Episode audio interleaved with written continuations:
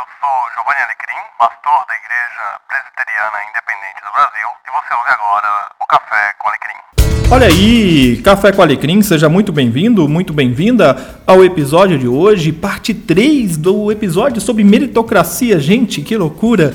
Três episódios sobre meritocracia aqui no Café com Alecrim. Eu tinha pensado em apenas dois, mas a entrevista com o Bruno, ele se dedicou, ele aceitou o desafio, ele foi estudar a respeito do tema, estudar biblicamente, isso foi muito legal.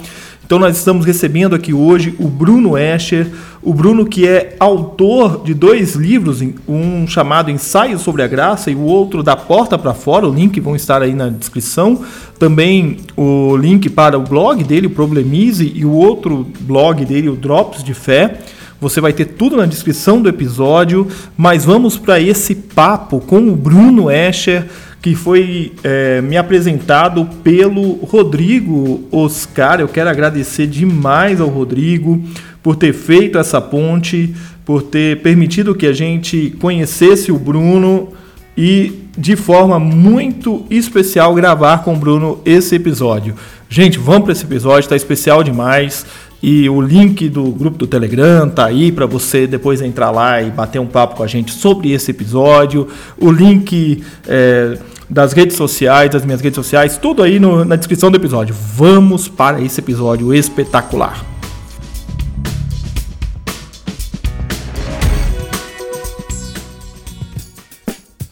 Sim, Café com Alecrim, seja muito bem-vindo, muito bem-vinda a este terceiro episódio. Eu não imaginei que nós teríamos um terceiro episódio sobre meritocracia.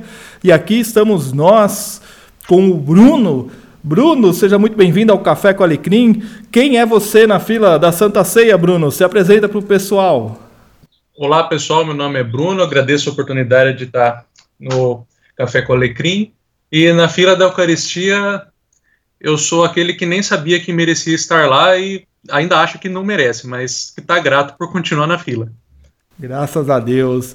Bruno, qual que é a sua formação? É, eu sou formado em engenharia e, e tenho o um mestrado em engenharia elétrica também. Legal, Bruno, legal. O Bruno, gente, é, é IPI também, assim como eu, né? Ele é lá da primeira IPI de, de Sorocaba é, ovelha do reverendo Áureo, do reverendo Fernando Lira, grandes amigos, e ele está aqui hoje para responder as perguntas, as quatro perguntas que nós fizemos sobre meritocracia. Então eu vou começar, Bruno, te perguntando o que, que é meritocracia?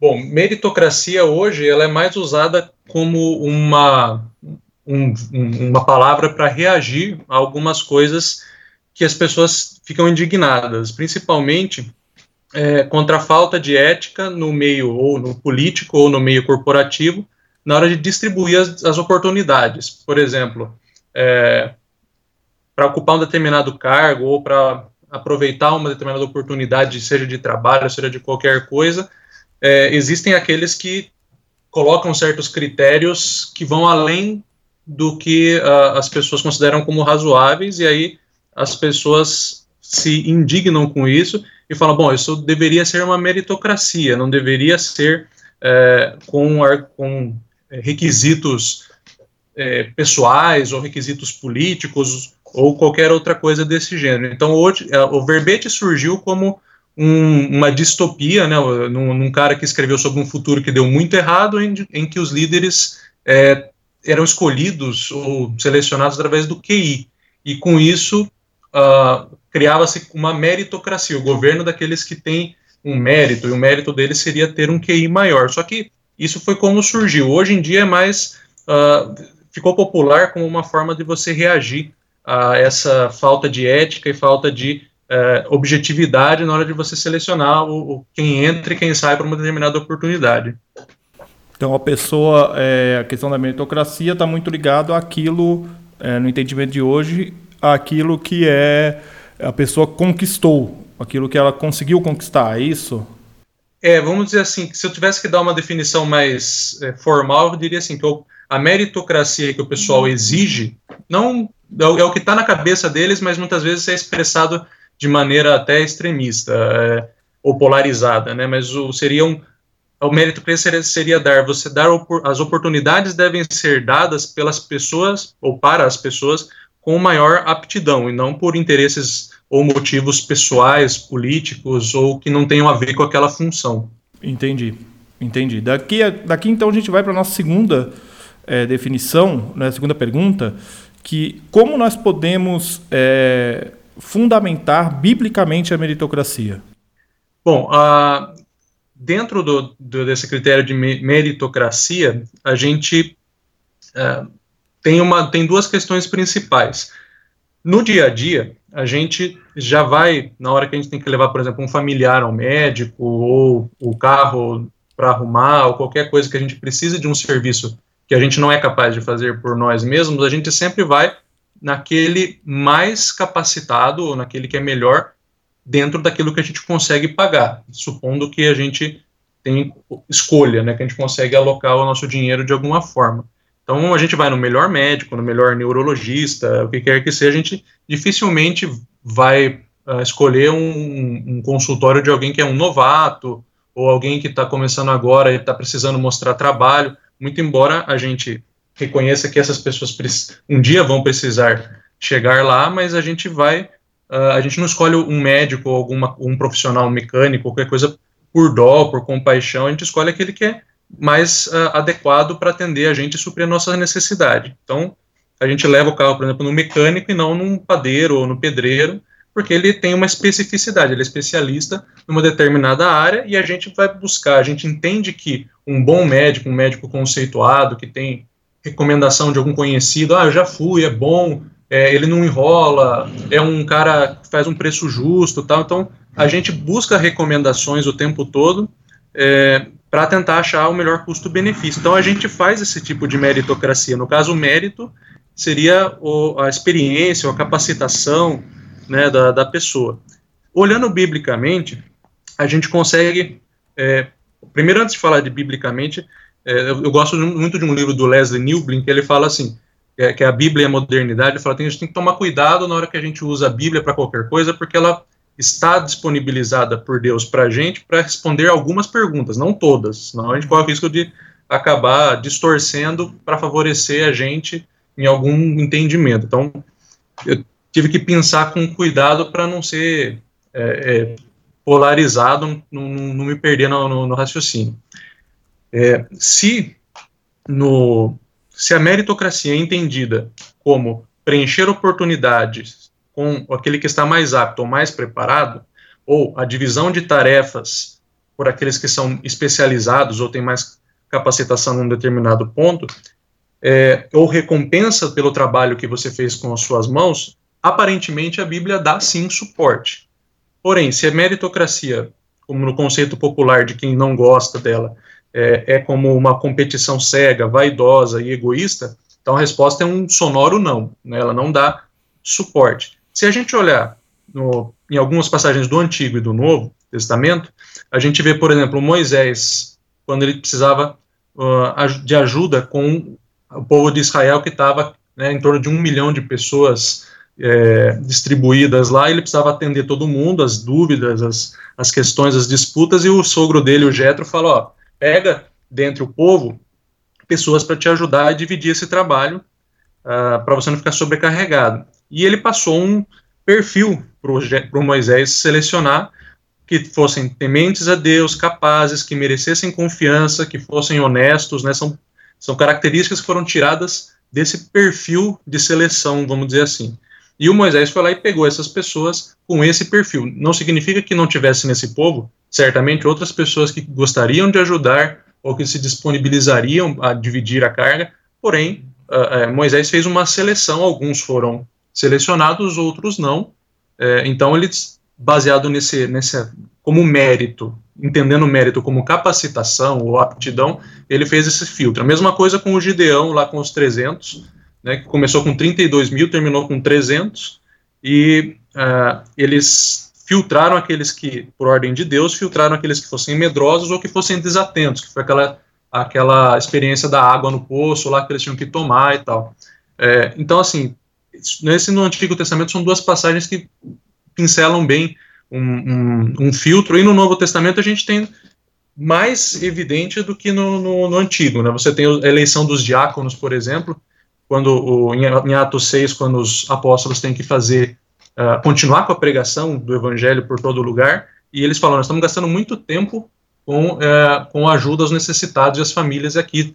E a Bíblia diz que eles eram cada vez mais pessoas, né, e uh, eles combinaram entre si, escolherem sete homens, e eles passaram um perfil também, olha, tem que ser sensatos, cheios do Espírito Santo e que gozem de consideração de todos, ou seja, figuras que fossem respeitadas por todos, que tivessem um certo mérito, no sentido dessa respeitabilidade, dessa, desse perfil adequado para a função. E uh, eles pegaram essas pessoas para servir no lugar deles e liberarem eles para fazer outras coisas. Eles dividiram as tarefas e uh, escolheram pessoas. E nos ministérios, as cartas paulinas são cheias de orientação quanto a ministério, uh, especialmente em 1 Coríntios 12, quando ele fala aos, ao pessoal de Corinto que tem diversidade de dons, diversidade de ministérios, e faz a analogia famosa do corpo heterogêneo. Tem o olho, tem boca, todo mundo é, diferente, cada um com a sua facilidade, cada um com a sua dificuldade, e todos juntos se completando para o progresso do corpo, para que a edificação seja do corpo. Né? E, então, se você olhar, nós temos um, um padrão de especialização, divisão de funções de acordo com o dom, com a facilidade, né, e essa mesma coisa é refletida é, essa mesma maneira de enxergar é refletida na igreja e também no mercado de trabalho. Se você for ver, as pessoas são divididas por especialidade e uh, por aquilo que elas são aptas a fazer, e elas são recompensadas com isso. Na igreja, uma pessoa que vai ser músico não é porque ela quer, muitas vezes ela quer, mas ela não tem capacidade, ela só admira a função de músico, mas ela não é capaz, não tem o dom de fazer isso. Então, a gente não, não, normalmente na organização da igreja a gente não coloca qualquer pessoa para fazer aquilo que ela acha que ela tem que fazer. Um grande problema que a gente encontra dentro das igrejas é alocar bem as pessoas de acordo com os dons que nem ela às vezes sabe que tem. Então é, tem muito conflito dentro da, da igreja por causa disso. Uhum. E a ordem e o crescimento do corpo de Cristo dependem dessa, dessa alocação correta. Então não é muitas vezes a gente trabalha com o que tem, né? Às vezes não tem ninguém que está se dispondo a fazer nada, a gente pega o que dá, mas o certo é a gente alocar as pessoas de acordo com os dons dela. Então, olhando para o ponto de vista da divisão de trabalho e da especialidade da coisa, da divisão de função de acordo com o que cada um sabe fazer de melhor, a Bíblia dá suporte a essa alocação de oportunidades para as pessoas mais aptas. Eu gostei bastante da, da maneira como você abordou a questão da meritocracia, é, porque ela é um pouco diferente do senso comum que a gente tem visto. Inclusive, a resposta do programa número 2, que foi me enviada por escrita, ela, ela é defendendo a meritocracia, e, no entanto, ela defende a meritocracia de uma maneira um pouco diferente. Ela, ela me parece um pouco mais agressiva em relação à questão de mérito ou não e eu gostei bastante dessa visão que você colocou da meritocracia. E eu acho que é, para esse terceiro programa isso vai ser bastante é, agregador, vai agregar bastante para as pessoas, porque ela não é uma definição agressiva, ela não me parece uma definição excludente. Né? É, ela me parece uma definição muito mais de inclusão de acordo com a capacidade do que uma definição de exclusão porque eu não consegui alcançar algo. É, essa minha percepção está correta? Eu estou acrescentando mais uma pergunta aqui, só para eu não ficar na dúvida e a gente vai entrar para a terceira pergunta. Sim, tá. É, eu, eu acredito que se a gente for pensar em mecanismos de é, inclusão, a gente está bem alinhado com o que a, a, a, Bíblia nos traz. A Bíblia nos traz mecanismos de inclusão, porém essa inclusão ela não é desordenada, ela é orientada é, pelo, pelo amor, mas, mas principalmente Deus é um Deus de, de ordem, né? Então ele é, faz com que a gente entenda o nosso papel dentro do corpo, dentro da sociedade, saindo um pouco do, da, das paredes da igreja, e assim a gente entenda quem a gente é e quem ele está esperando que a gente seja e o que, que ele nos deu de, de, de capacidade. Aí essa capacidade vai nos trazer uh, uh, dentro da igreja, principalmente o, os ministérios nominais, vamos dizer assim, mas fora da igreja vai trazer os frutos que a gente está esperando para o reino, etc. Mas a, a questão é uma questão é, inclusiva. Infelizmente, é, uma coisa que um, um, ministro de louvor uma vez disse para mim é, é, um fato que não dá para escapar. É, para que uma pessoa participe de uma determinada, vamos supor que tem cinco pessoas que vão ser selecionadas para uma determinada vaga. As que não foram excluídas, é, não foram inclusas, automaticamente estão excluídas. Né? Infelizmente, não dá para todo mundo fazer tudo, né? É, agora a gente vai fazer uma curva aqui, é, saindo um pouco do contexto bíblico e voltando os olhos para a sociedade, e até para você entender também, é, Bruno, e para o pessoal que está ouvindo a gente, que é, talvez não tenha ouvido o primeiro programa, uh, esse programa ele nasceu de duas perguntas que me foram enviadas por uma amiga minha, a Regina Flora, lá de Campinas, ela é da IPI também. Regina, um abração para você, que eu sei que você ouve a gente. É, e as duas perguntas eram era justamente sobre a questão da meritocracia, né, se a meritocracia era bíblica ou não. E a outra pergunta era por que, que nas igrejas se fala tão pouco sobre é, sistema de cotas. Né?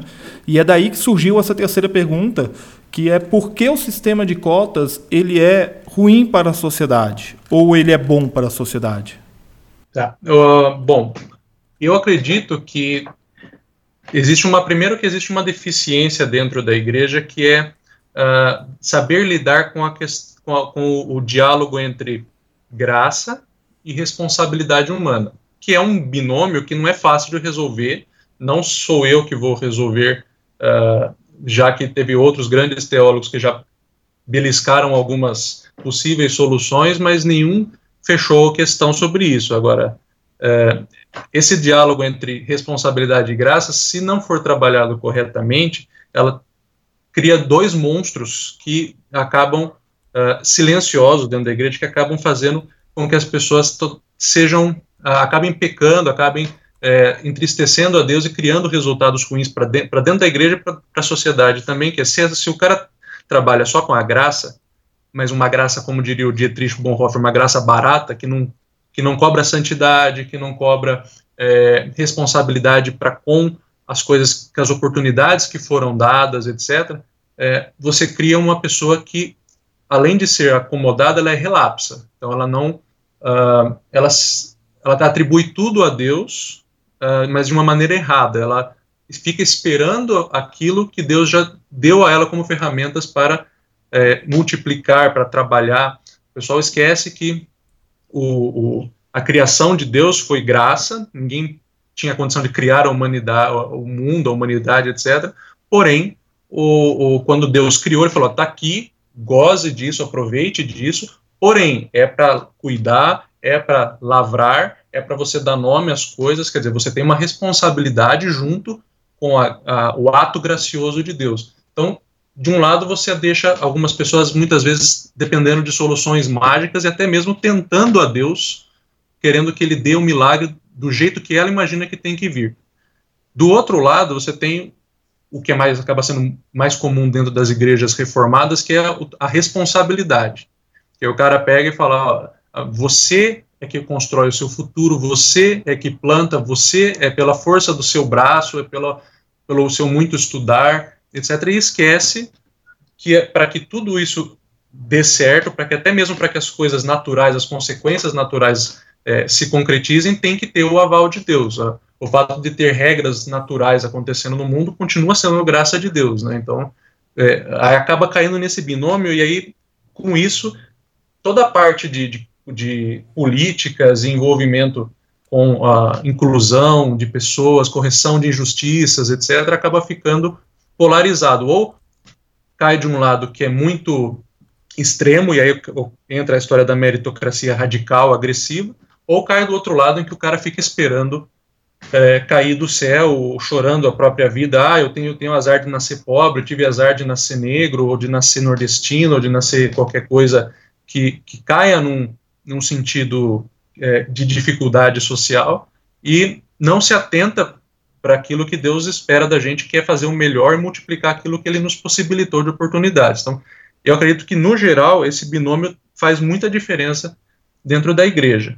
Ainda não respondi a pergunta da, da cota, mas só queria colocar o pano de fundo para uhum. você entender. Não, sim, sim. Eu acho que é, é fundamental esse pano de fundo.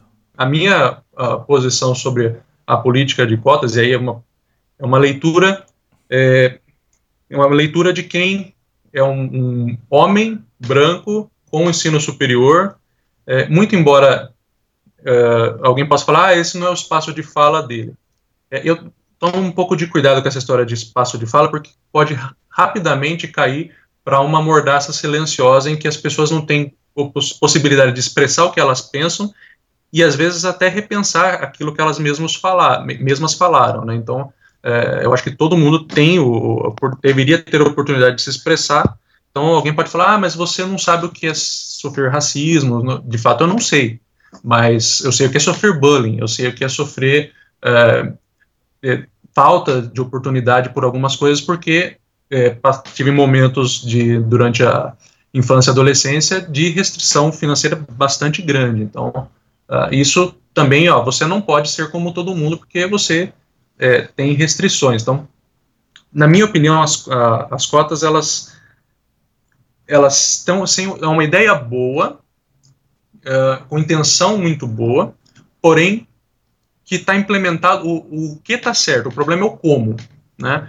Uh, não significa que as pessoas que são negras ou que são pobres e, ou qualquer outra pessoa que tem uma dificuldade de acesso que ela não de, deva ter direito a, a estar na, na, na, oportunidade, em meio à oportunidade. Mas eu acredito que está sendo tratado o efeito e não a causa. É, é importante a gente tratar a ferida, mas é importante você eliminar a infecção que está por dentro.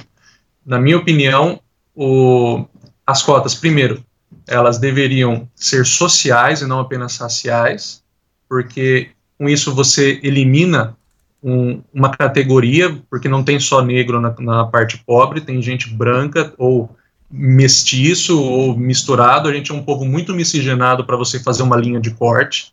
É, então, eu acredito que cotas sociais são mais abrangentes. Eu mesmo não tive dinheiro para fazer cursinho, não tive dinheiro para estudar numa escola é, boa durante o período mais importante, que seria o ensino fundamental dois ali, colegial, principalmente, né, que agora é o ensino médio, né, hum. é, não, não tenho tempo, não tive grana nem tempo de correr atrás de uma escola e cursinho, é, e eu acredito, então, que esse, esse esforço deveria ser a mais abrangente, deveria ter a questão dos, dos pobres, das pessoas de baixa renda, uh, na, na, nisso aí. E a verba que se destina hoje às faculdades, na minha opinião, apesar de que eu sei que é pouco que chega, porque tem N é, alocações, desvios, etc., deveria ser mais focado na educação de base, de qualidade, para que tanto o rico quanto o pobre, independente da cor, etnia,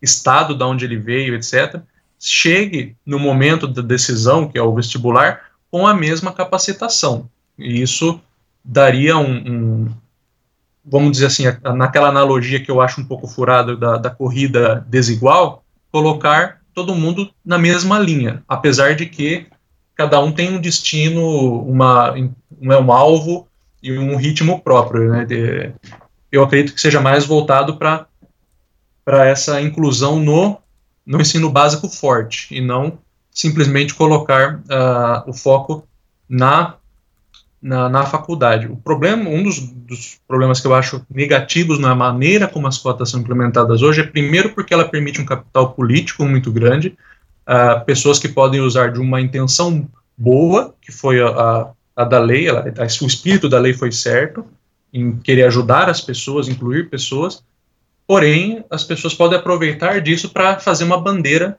uh, e deturpar a coisa, fazer de refém uma certa parcela da população que é beneficiada com isso, para o seu próprio interesse é, de continuar no, no, poder, no cargo, etc. E segundo, que coloca muita ênfase na faculdade.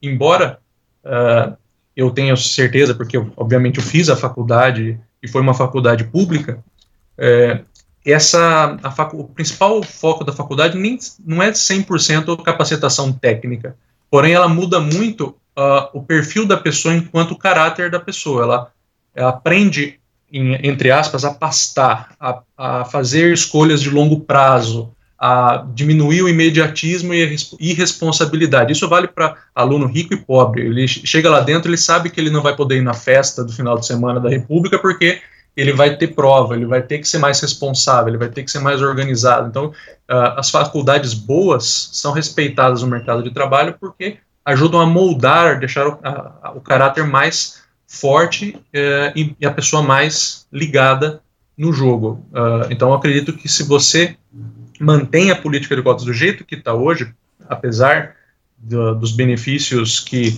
uh, aparecem das pessoas que passaram por isso, é, você está dando muita ênfase para a faculdade. A faculdade tem limite de, de vaga, não é? Mesmo que você abra para várias pessoas, elas não vão conseguir todas estar lá ao mesmo tempo. Então, existem hoje outras formas das pessoas é, terem um, um, um, retorno financeiro mais rápido. Eu mesmo não comecei fazendo faculdade. Eu, aos 15, 16, eu estava prestando vestibulinho para fazer ensino técnico para ter uma capacitação, já começar a estagiar, já começar a trabalhar, porque precisava colocar dinheiro dentro de casa. Então, uh, existem outros caminhos. As pessoas focam muita energia na faculdade e esquecem que existem outras maneiras, principalmente hoje em dia que está todo mundo conectado, tem muita rede social, muito curso online.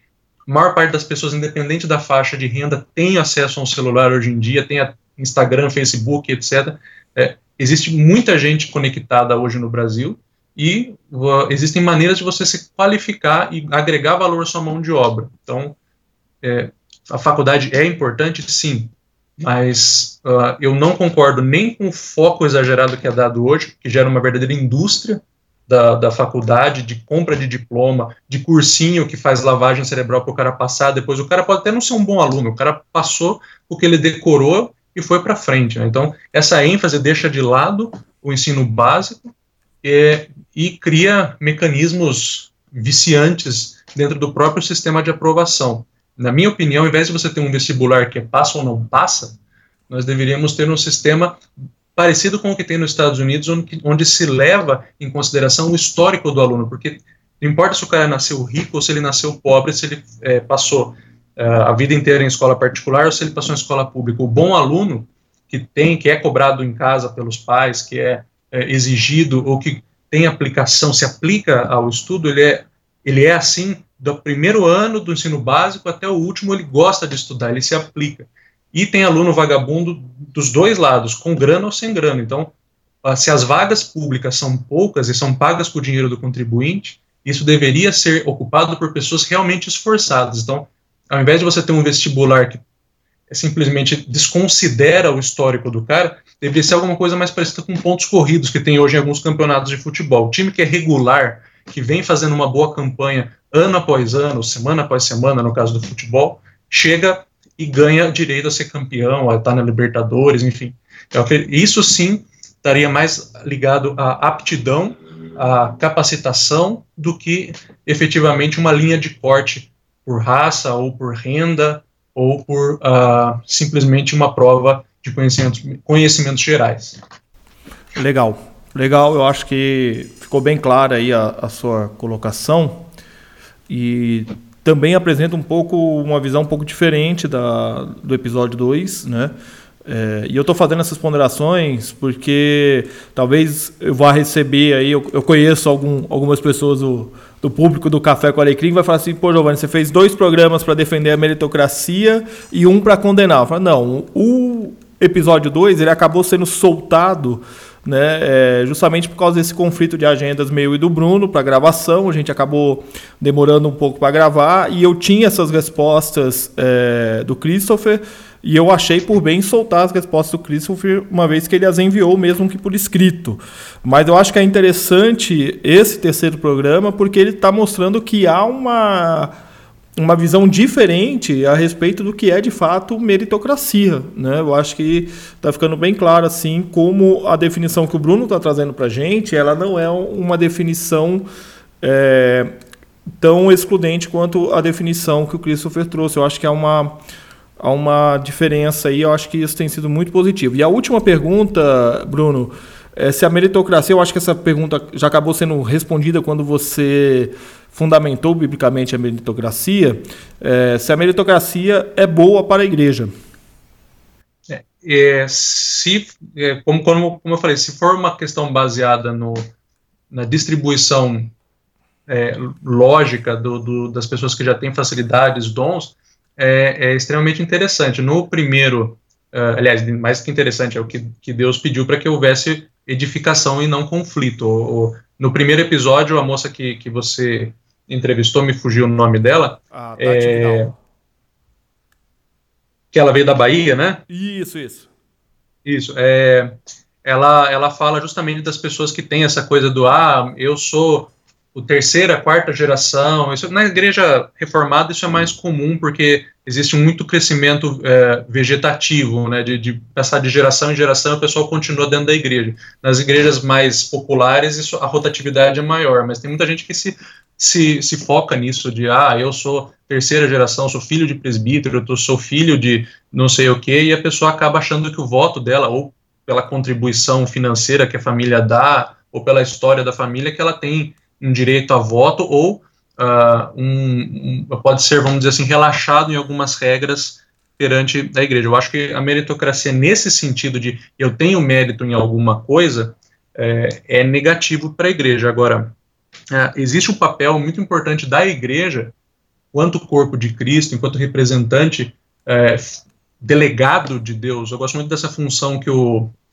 uh, que é que o livro Decepcionado com Deus ele passa é, do, de Deus delegando a nós a função é, de presença dele viva aqui dentro do, do mundo. Né? A, nossa, a igreja tem um papel que tem que ser relevante é, em ajudar a, a, a, dos próprios membros e a sociedade a enxergar uma maneira diferente de ver as coisas é, e principalmente a, a ter uma, uma, uma, reeducação, não só em relação a si mesmo, pra, da pessoa para com ela mesma, mas para com o próximo e para com as coisas criadas. as pessoas, infelizmente, não têm, principalmente no Brasil, onde não se tem uma educação financeira corrente, as pessoas, eu vejo muitas, muitas pessoas fazendo assim, ah, eu não, eu não vou bem, eu não consigo progredir no emprego, eu não consigo melhorar de vida porque é, eu, não, não, eu não leio, eu não, não tenho dinheiro para livro, o livro é caro. Aí a pessoa vai no shopping, compra lá um, um X minhoca lá e paga 30 reais, 40 reais no, no kit que vem com batata e refrigerante. Aí você vai no, na, numa livraria, você acha livro por 29, 30 reais, e a pessoa fala, ah, não tenho dinheiro. Tem, só que a pessoa, as pessoas em geral estão, fazem escolhas é, mais pobres, escolhas pobres no sentido de retorno, né? As pessoas gastam com aquilo que vai sair no final do dia no banheiro, né? Elas gastam com coisas que têm pouco, muito curto prazo, né? É, no caso do, do, de estudo, eu já conversei, por exemplo, com uma pessoa que era operador de máquina, o cara chegou para mim e falou, ah, eu queria viajar para fora é, e conhecer outro lugar. Eu falei, legal, mas é importante você saber inglês, você está disposto a, aprender inglês? Se for, a gente conversa, a gente, eu te ajudo com, com algumas ideias. Ela falou, ah, eu queria estudar inglês, mas eu falei, então, pega o final de semana é, e diminui um pouco o volume de churrasco, que eu sei que o cara faz churrasco, toma as pingas dele, etc. É, e eu falei, diminui um pouco isso e tira o sábado para você estudar. Se você quiser, a gente faz um, a gente senta junto, eu converso em inglês com você para treinar, enfim eu me disponibilizei para promover ele nessa direção. Ele falou: olha, ah, eu, não, eu não vou abrir mão do, do meu boteco, eu não vou abrir mão do meu churrasco, é, eu não vou fazer essa troca. É, mesmo que essa troca seja uma troca de longo prazo, que lá na frente isso vai me possibilitar maior acesso às coisas, eu não estou disposto a fazer essa troca. Então, a igreja tem um papel social muito importante em promover é, esse tipo de reeducação financeira, é, de uma, por exemplo, voluntários que deem aula num cursinho é, gratuito dentro da igreja, como o meu sogro faz um papel desse lá no Rio de Janeiro, onde ele congrega numa igreja lá. Então, ó, ele dá aula de tipo um, cursinho para quem não tem dinheiro dentro da igreja e pessoas de fora da igreja. Você abre as portas da igreja para inclusão e ajuda essas pessoas a enxergarem aonde elas estão geração após geração tropeçando como se fosse uma maldição hereditária, só que social, né? Os maus costumes e as más escolhas passando de geração em geração. Então a igreja tem um papel fundamental é, que está sendo muito negligente na maior parte das vezes em ajudar essas pessoas a enxergar uh, o óbvio e sair desse tirar a venda dos olhos e começar a ver onde é que está tropeçando. Entendi. É, eu queria então, caminhando aqui para o final, agradecer mais uma vez ao Bruno pela sua disposição em estar gravando com a gente aqui no Café com Alecrim. Dizer que os microfones estão abertos, Bruno. Sempre que você quiser, a gente está aqui é, disponível para gravar. Qualquer tema, de repente, se você quiser sugerir um, uma extensão desse programa ou dessa temática, eu achei bastante interessante a maneira como você abordou biblicamente a questão da meritocracia. Eu queria fazer um agradecimento aqui de maneira muito especial, muito querida, ao Rodrigo Oscar, né, que é quem fez a ponte entre o Bruno e eu aqui para que a gente pudesse gravar. Rodrigo, um grande abraço para você, Deus abençoe sua vida. Ele que também é de Sorocaba, acompanha aqui o podcast. E Bruno, se você quiser dar uma palavra final. Eu agradeço a, a, a todos que estão ouvindo a gente aí. Agradeço ao Rô também pelo, pela, pela ponte que, que ele fez. A, e também convidar a todos vocês que estão é, ouvindo, que frequentam, congregam em algum lugar, para prestar atenção ao redor, ver o que, o que a igreja, o que a sua igreja pode ajudar no contexto local, o que, que você pode ajudar as pessoas que estão no seu dia a dia. É, e também uh, uh, agradecer ao, ao Giovanni Alecrim aí pela, pela abertura. Eu demorei, eu mesmo pedi para que demorasse um pouco mais para a gente gravar, para que é, esse tema que para mim estava no automático por causa do envolvimento com a política, essa discussão que que estava no ar causa das eleições, é, eu pudesse sentar e com calma meditar para não né, não tirar nada além do que a Bíblia tem para trazer. Então, a, é, agradeço a todos vocês pela participação e é, vamos, vamos ser sal e luz aí, pessoal. Amém, amém. Bruno, muito obrigado mais uma vez. E pessoal, a gente encerra aqui então o nosso episódio de hoje. Um grande abraço para você, que Deus te abençoe ricamente. Nós nos vemos na próxima semana aqui no podcast do Café com Alecrim.